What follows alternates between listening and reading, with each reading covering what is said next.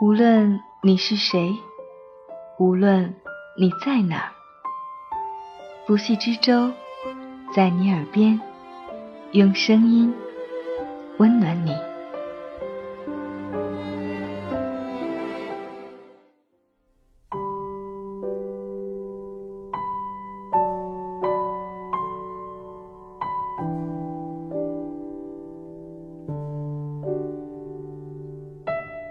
这里是由喜马拉雅独家播出的《在你耳边》，用美丽的文字、动人的故事温暖你的耳朵。我是不息之舟，欢迎守候。这一期我们将要同大家分享的文字来自谢可慧。我努力生活，不是为了给谁看。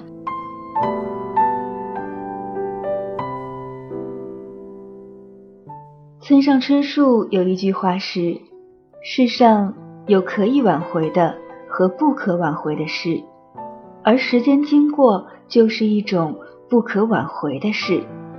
也许不负光阴就是最好的努力，而努力就是最好的自己。”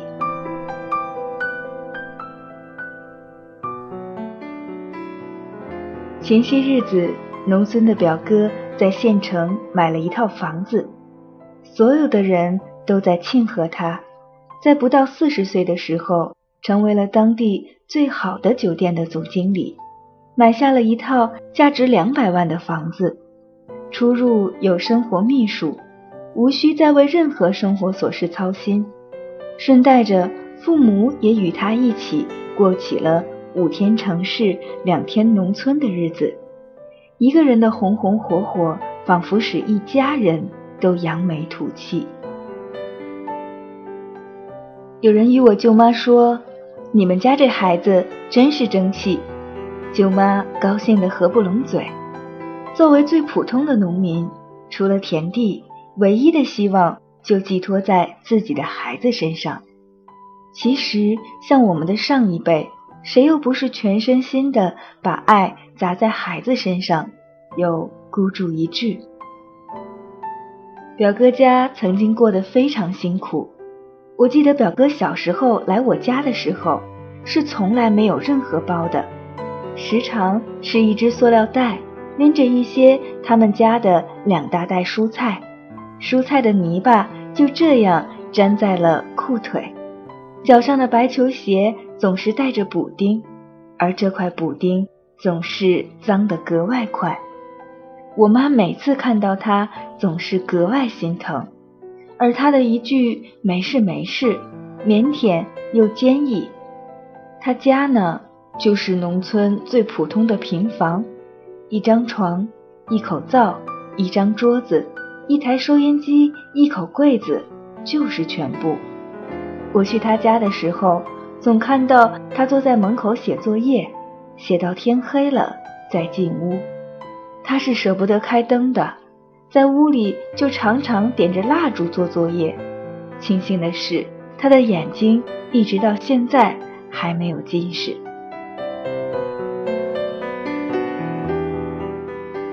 人的拜高踩低也不是一朝一夕的事。那些年，所谓的邻居，每每与我表哥在门口说话，总是没好气儿地说：“两个野孩子，吵死了。”然后一把把门关上。有一年的冬天下雨，因为出门忘了带钥匙，我与表哥站在一户邻居的廊檐下，邻居嫌我们挡他们家的光线，吼着我们走开。我和表哥就这样靠着家里的门。裸露在外面的半个身体，一直淋了两个小时。他那时会常常说一句话：“日子总是会好起来的。”表哥的成绩一直很不错，中考结束后，他选择了中专。舅舅是第一个不同意，觉得再苦也不能苦孩子啊，拖着他去学校改志愿。他说：“没事儿。”上了中专，只要努力也不会太差。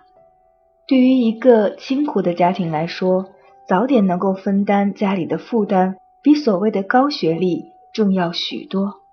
中专结束，他成了酒店最普通的服务生。不得不说，那一句“穷人的孩子早当家”真的有一定的道理。在酒店的初初几年，表哥从包厢服务生到厨房后台，再到大厅前台，几乎把所有的岗位都让自己过了一遍。你一定很惊讶，为什么老板愿意让他去每一个岗位？因为下班之后，他主动要求去每个岗位帮忙，甚至参与配菜、打杂、卸货这些原本根本不相关的、别人也最不愿意干的事。每个假期他都没有休息，过年也是，整整五年他都没有回家过年。而是在酒店里忙里忙外，他也有他的私心，想尽快的升职，仅仅是希望改善家里的条件。他在六年内几乎完成了两连跳，又在第十年出任了总经理，出入高档场所，买车买房，似乎早就成了最平常的事。一切如他所愿，似乎比他所想来得更快些。随之而来的是，那些邻居都早已成了熟人，主动要求为他们晾晒衣服，也会热情地招呼他们家的任何一个客人。某一天，我们一起坐下来喝咖啡的时候，聊到这些年走过的路，我说：“你也真的算是争气。”特别为你父母长脸。他说：“我现在的成绩，并不是为了给谁看，也不是为了证明什么，只是希望测试一个真理：生活是不是你努力了就会有好结果？”那一晚，他抽了很多烟，我依然可以看到二十多年前第一眼看到他的样子。细小的眼睛总是笑眯眯的，满身的泥巴，手里的蔬菜袋子，小小的身子会说话。我可以，真的，我可以。魏小姐是我中学时代的朋友，她大概是学生时代与我最亲密的朋友了吧。大学毕业后去了一家外企。老实说，这些年除了看到他的微博偶尔在转发，他几乎很少在社交平台让我们了解他的生活，而我和他的招呼也仅仅限于每一个节日友好的问好。上个月我们聚会的时候，兴许是好久不见了，我与魏小姐约，希望她回绍兴参加，她大概也是一时高兴冲昏了头。立刻答应了，于是这成了我与他多年之后的约会。好，等到他真是让人惊艳。我想说，原本肥胖界的他，全然去了一身的赘肉，精干动人。他原本就长得美，只是因为一身肉让人忽略了。成为瓜子脸的他，一双深邃的双眼嵌在脸部，闪闪发光。一个人的外表足以证明他这些年到底过得好不好。递过来的名片是一堆英文，下面几行中文。同行的人说：“看不出啊，都注册会计师了。”魏小姐笑了笑，充满着职业的美和现实的真诚。我想说，一个人的美好从来不需要刻意表达。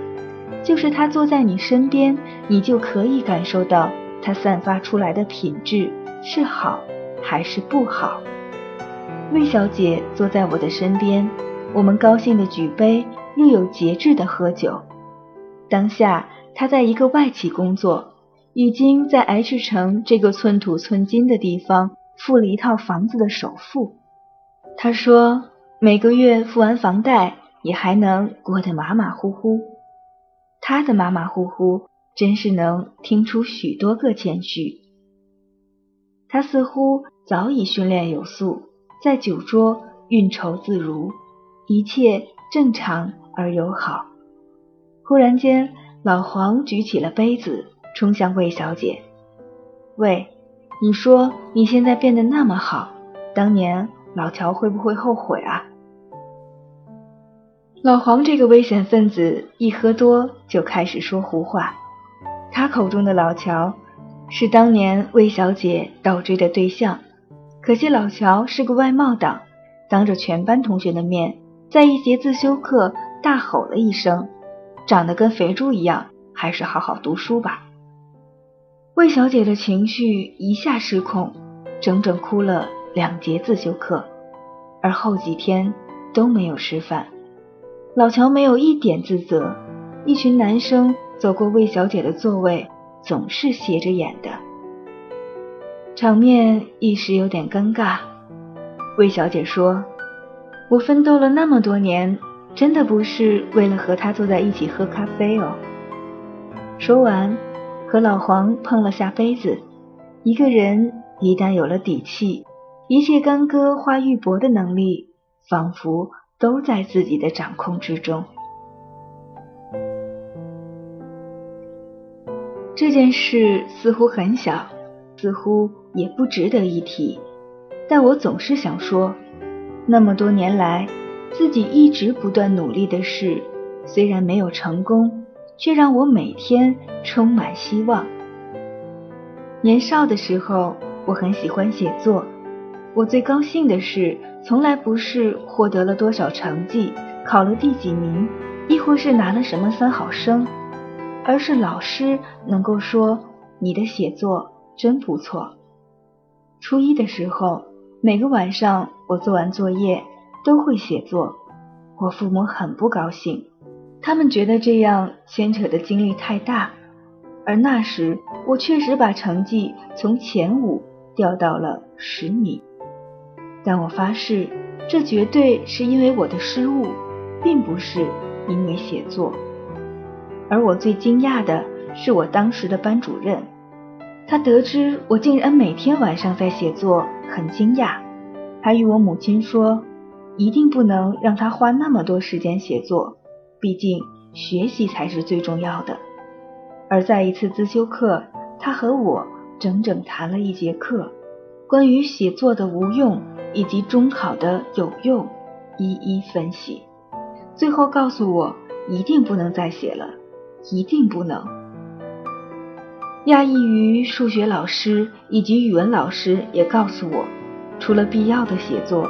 天天练笔并没有什么用，难道你想靠这个吃饭吗？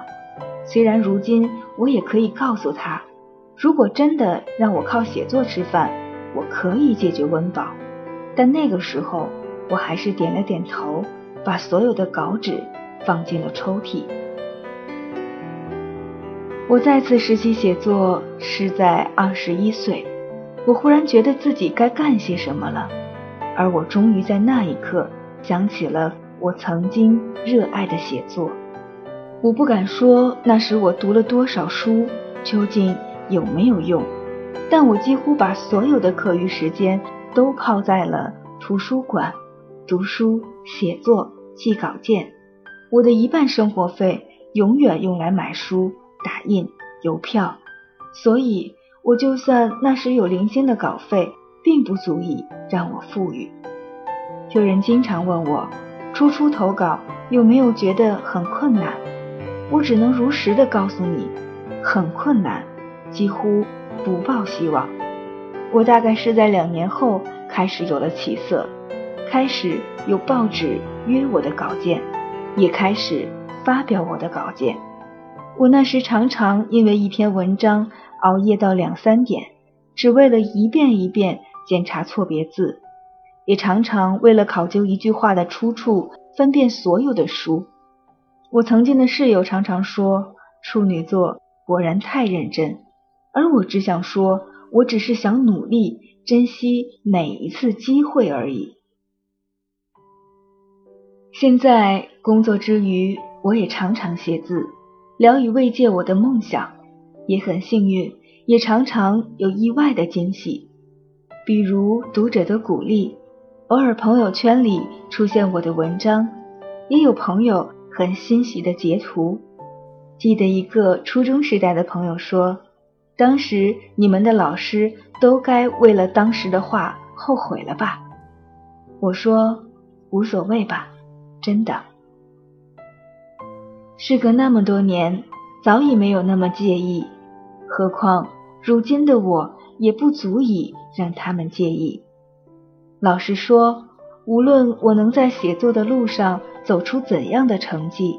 与别人是怎样的看法，与我都不重要。我永远记得十四五岁的自己不得不偷偷的写字，而如今可以正大光明的写，是多么幸福。我们从来不知道人生的路有多长，也不知道自己的内心究竟想奔跑多久，但我们却也清楚的意识到，努力的向前走。就是对人生最好的馈赠。我们那么努力，不是为了感动谁，也不是为了给谁看，或许只是因为不甘心内心最好的自己被无辜遗弃，而日日夜夜告诉自己永不放弃。